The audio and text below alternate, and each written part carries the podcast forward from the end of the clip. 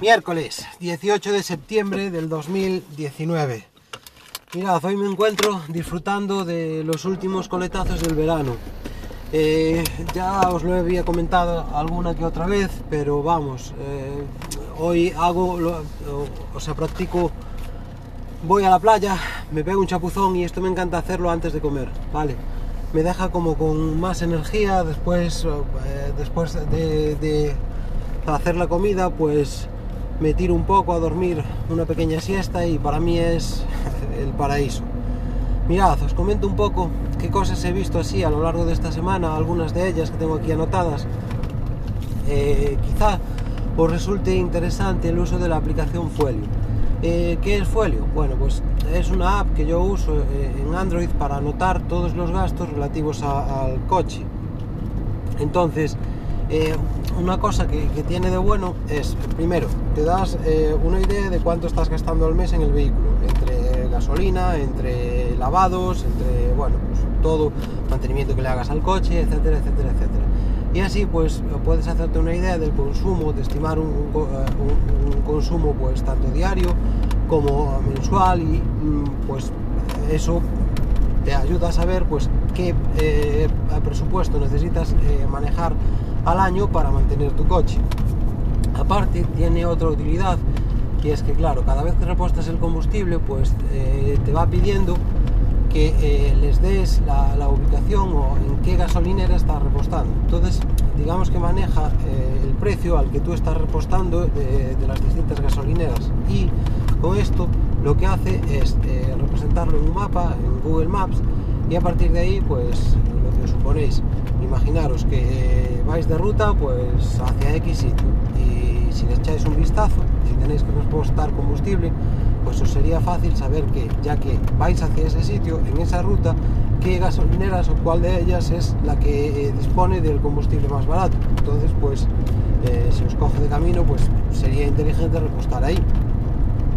Más, eh, deciros que estoy también tratando pues, de mejorar eh, el Excel que utilizo para anotar mis gastos. Como ya os había comentado, yo eh, trato de cuadricular un poco pues, el presupuesto que tengo.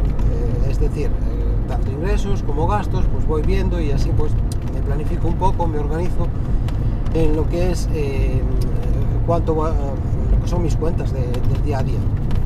Para eso me había hecho un Excel y ahora lo que pretendo pues es eh, darle un pequeño toque, darle otra vuelta, mejorarlo un poco. Primero, pues eh, quería, eh, tengo dos categorías que son gastos e ingresos, para obviamente pues marcar cada apunte que hago en el Excel como si se trata de, un gasto o de, un ingreso. Entonces, eso lo, lo, he hecho fijo, con una lista desplegable, pues he puesto estos dos valores, gastos e ingresos. Pero ahora lo que pretendo es que al lado se me genere eh, otra lista desplegable, hacer otra lista desplegable que dependiendo de lo que yo seleccione, gasto o, ingreso, pues me eh, saque un desplegable con los distintos tipos de categorías en las que se puede eh, encuadrar ese gasto o ese ingreso. Por ejemplo, imaginaros que yo pues reposto combustible, ya que hablamos antes de fuera. Bueno, pues eso sería un gasto y eh, lo encuadraría dentro de una categoría que puede ser, por ejemplo, eh, coche. Entonces, yo sé que todos los gastos del coche, o sea, eh, se trataría de meter todos los gastos del coche bajo esa categoría, en el Excel.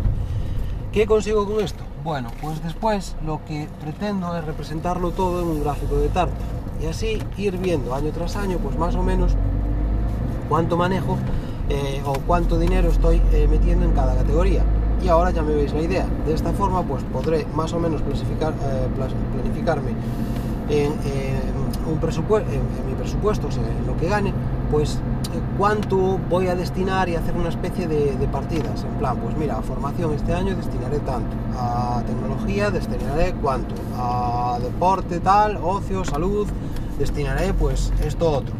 Eh, y así, pues poder organizarme yo un poquito mejor con, los gastos, ¿vale? Ya que yo creo, para tener una economía buena, saneada, es imprescindible controlar lo que gastas. O vamos, eh, yo lo veo así. Y la gráfica, sabéis que esa, gráfica de, Tarta pues me, permitirá dar ese paso más, o sea, saber eh, exactamente cuánto estoy destinando al año para, para cada cosa. Y en función de esto, pues mejorar o recortar de un lado y poner en el otro, eh, lo típico de la, de la contabilidad.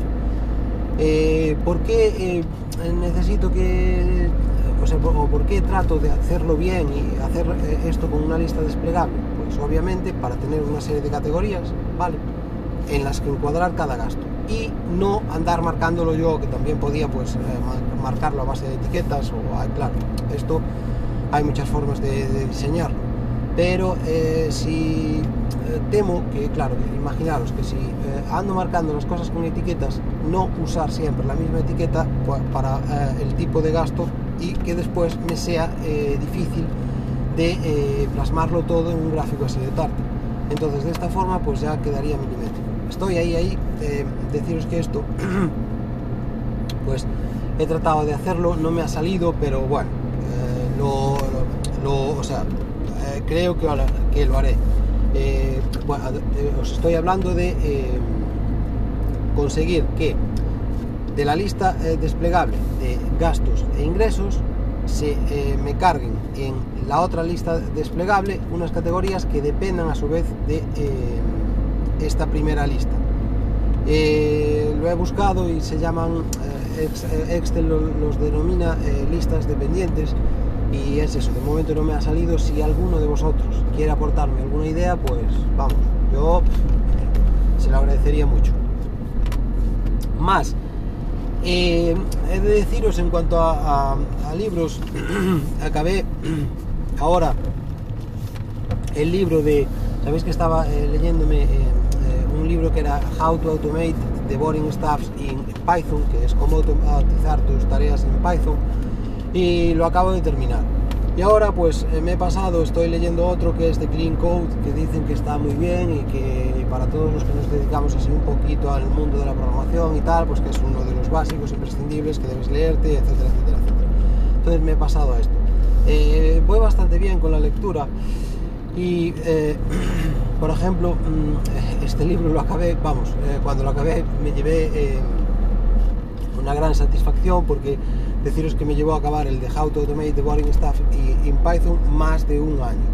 Vale. Y después, pues eh, eh, en mis lecturas voy bastante bien. Me había fijado un, tope de 14 libros este año, no un tope, perdón, una marca de, 14 libros eh, este año y ya voy por el, si no me equivoco, estaré en torno al 12. No sé, si me seguís en, Goodread podréis verlo, vale.